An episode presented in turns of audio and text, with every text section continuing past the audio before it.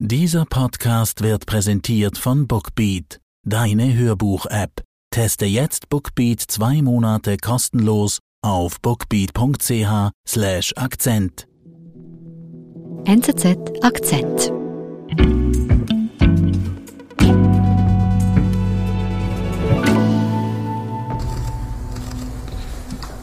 Es ist wenige Tage nachdem uns die schrecklichen Bilder der toten Zivilisten auf den Straßen von Butscha erreicht haben. Da tritt der ukrainische Außenminister Dmitro Kuleba vor die Medien The horrors that we've seen in Bucha are just uh, und sagt, Butscha ist nur die Spitze des Eisbergs gewesen.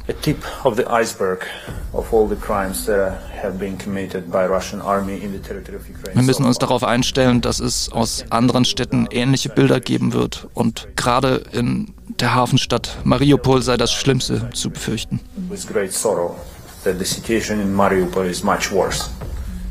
Warum denn genau Mariupol? Warum spricht er diese Stadt so explizit an? Diese Stadt ist seit den ersten Tagen des Krieges belagert, eingekesselt unter ständigem Beschuss. Sie ist zum Sinnbild geworden für die Gräuel dieses Krieges, für das Leid der Zivilbevölkerung, aber auch zum Sinnbild für die Rücksichtslosigkeit und die Grausamkeit der russischen Kriegsführung in der Ukraine. Damit ist Mariupol in diesem Krieg zum Symbol der russischen Kriegsverbrechen geworden, erklärt uns Auslandredaktor Ulrich von Schwerin. Was ist denn in Mariupol geschehen, unmittelbar nachdem der Krieg ausgebrochen ist? Schon in den ersten Kriegstagen gerät die Stadt unter Beschuss. Die russischen Truppen stoßen bis an den Stadtrand vor und am Tag 6 ist die Stadt bereits komplett eingeschlossen. Das heißt, kaum jemand kommt noch heraus, nichts kommt mehr hinein und die Menschen leben eben unter Beschuss, unter den Bomben. Sie fliehen in die Keller. Der Strom fällt aus, das Wasser wird unterbrochen, die Menschen haben keine Heizung. Auch die Nahrung geht dann äh, bald zu Neige, weil die Leute sind nicht vorbereitet. Das heißt, viele leben dann nur noch von wenigen Vorräten, viele sind verletzt. Es ist ein unglaubliches Leid, was die da erleben. Also spricht man da von Kriegsverbrechen? Also das humanitäre Völkerrecht verbietet es, Städte auszuhungern. Es verbietet gezielt Wasser- und Stromversorgung zu unterbrechen, anzugreifen. Insofern, es deutet einiges darauf hin, dass hier Kriegsverbrechen geschehen. Warum wurde Mariupol denn derart schnell äh, so ins Visier genommen von den Russen? So von allen Seiten?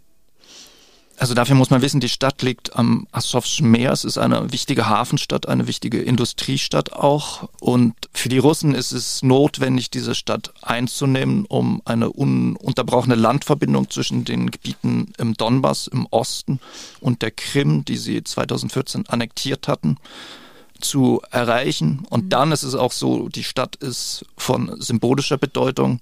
2014, als die Kämpfe im Donbass anfingen, haben die Russen schon einmal versucht, die Stadt einzunehmen, haben sie auch besetzt, sind dann aber zurückgeschlagen worden. Und seitdem gilt die Stadt eigentlich auch so in der Ukraine ein bisschen als Sinnbild für den Widerstand gegen die Russen. Wie ist es dann im Zuge des Krieges weitergegangen? Also es zeigt sich sehr schnell in Mariupol, dass die Russen keine Rücksicht nehmen auf die Zivilbevölkerung, aber bald wird auch klar, dass sie nicht nur keine Rücksicht nehmen, sondern auch wirklich gezielt zivile Einrichtungen angreifen.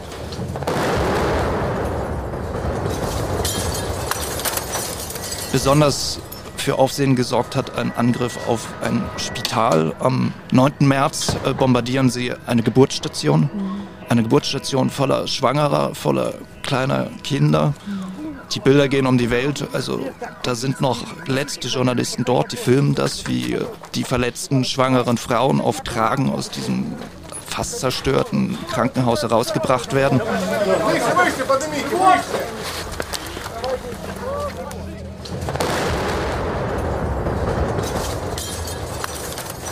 Ja, und dabei bleibt es auch nicht. Wenige Tage später wird dann ein Theater, das Stadttheater von Mariupol, bombardiert.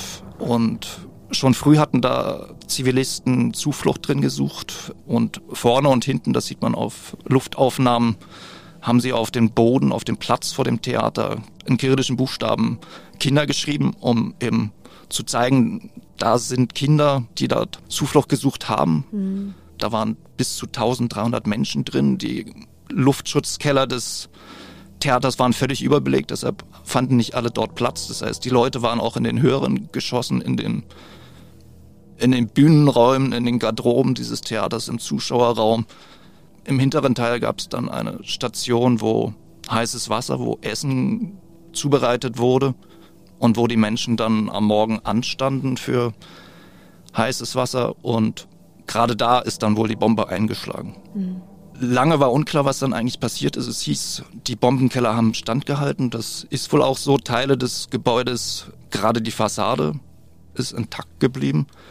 Aber der ganze hintere Teil, also der ganze Bühnenraum ist wohl komplett zerstört. Es gibt dann Videos, die zeigen, es ist halt wirklich ein, ein riesiger Schuttberg am Ende. Und die Stadtverwaltung hat dann irgendwann gesagt, bis zu 300 Tote. Kann man dann jetzt aber mit Sicherheit sagen, dass die Russen das Theater und auch das Spital gezielt abgeschossen haben und dass es wirklich nicht ein Versehen ist?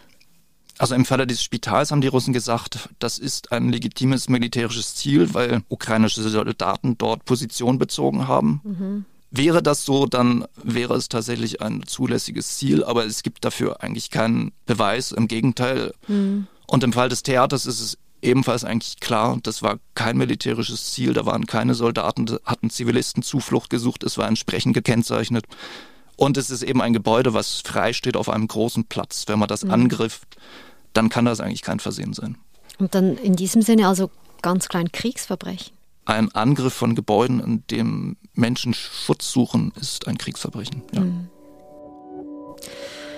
Das war Mitte März, was du da beschrieben hast, diese weitere Eskalation, diese gezielten Angriffe auf Infrastrukturen. Wie hat sich denn die Situation in Mariupol weiterentwickelt im Zuge des Krieges? Ja, die Ukrainer leisten erbitterten Widerstand, aber letztlich rücken die Russen immer weiter vor, haben inzwischen das Stadtzentrum erreicht, auch den Platz des Theaters haben sie besetzt. Und die ukrainischen Truppen sind eigentlich inzwischen zurückgedrängt auf zwei große Stahlwerke. Das sind riesige Industrieanlagen im Zentrum der Stadt, mhm. die offenbar gut zu verteidigen sind, weil sie auch untertunnelt sind und die Truppen sich dort gut verschanzen und gut bewegen können. Aber Große Teile der Stadt sind bei den Kämpfen zerstört worden. Und dazwischen sind eben immer noch die Zivilisten. Zehntausende von Zivilisten leben dort weiter. Viele eben in Kellern, haben eigentlich keine Nahrung mehr, ernähren sich von altem Brot. Um zu kochen, müssen sie irgendwie Schnee schmelzen, gehen vor die Häuser, sammeln Brennholz, mhm. ständig unter Gefahr von Luftangriffen. Und auf den Straßen liegen Leichen, die nicht geborgen werden können, in den Krankenhäusern ebenfalls stapeln sich eigentlich die Toten, die nicht bestattet werden können. Mhm. Und keine Hilfe kommt in die Stadt. Ja, wie kann denn das sein, dass, dass diese Menschen wirklich ohne Hilfe bleiben seit Wochen? Also schon früh, gleich zu Beginn der Kämpfe gab es Verhandlungen über humanitäre Korridore, also Korridore, über die Zivilisten evakuiert werden können und über die auch Hilfslieferungen in die Stadt gelangen können. Da gab es immer wieder Vereinbarungen, aber die wurden dann nicht eingehalten. Die Waffenruhen, die beschlossen worden waren, wurden gebrochen. Mhm. Und Anfang April gab es einen neuen Anlauf vom IKK, einen Konvoi zu organisieren. Aber über Tage wurde dieser Konvoi immer wieder blockiert. Dann gab es ein Team des IKK, was versucht hat, in die Stadt zu kommen. Die wurden festgenommen, mussten dann umkehren. Also das Völkerrecht schreibt eigentlich vor, dass Hilfslieferungen zugelassen werden müssen. Insofern Städte zu belagern und der Bevölkerung nicht zu erlauben, die zu verlassen und nicht zuzulassen, dass Hilfslieferungen reinkommen, auch das ist ein Kriegsverbrechen. Wir sind gleich zurück. Ist es möglich, über 500.000 Bücher an einem Ort zu haben? Die Hörbuch-App Bookbeat bietet eine solche Auswahl, und zwar für jeden Geschmack. Alle Hörbücher auf nur einem Gerät und unbegrenzt abrufbar. Bookbeat füllt das Leben mit unendlich vielen Geschichten. Mit dem Rabattcode Akzent können Hörerinnen und Hörer Bookbeat jetzt zwei Monate lang gratis testen. Auf bookbeat.ch slash Akzent.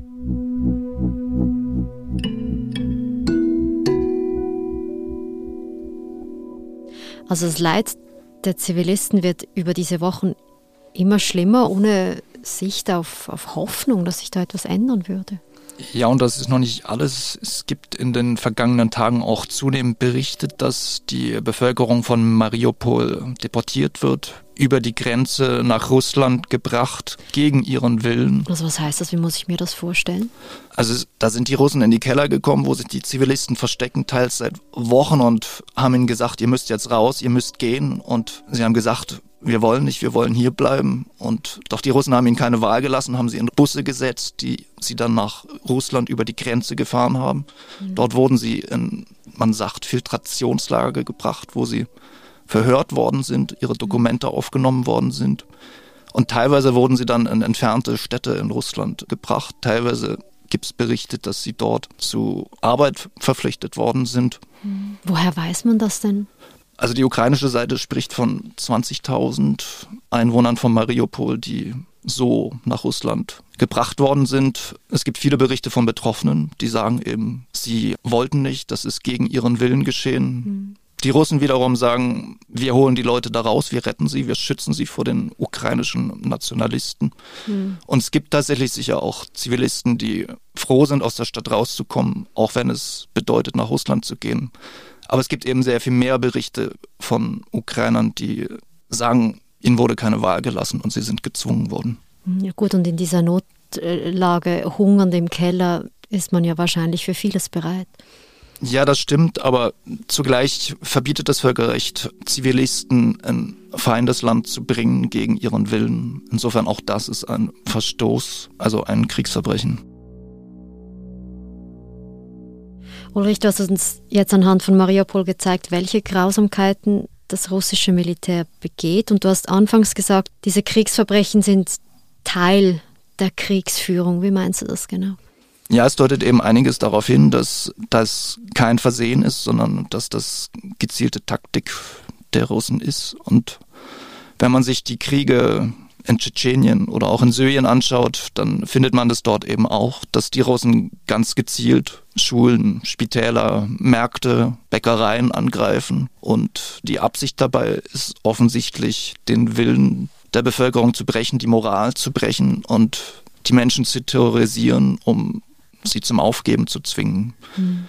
Und wenn man sich das anschaut, dann muss man davon ausgehen, dass das russische Vorgehen in Mariupol keine Ausnahme ist und anderen Städten in der Ukraine ein ähnliches Schicksal droht.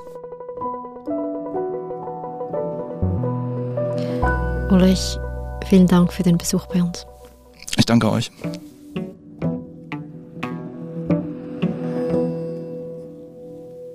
Das war unser Akzent. Ich bin Adin Landert. Bis bald.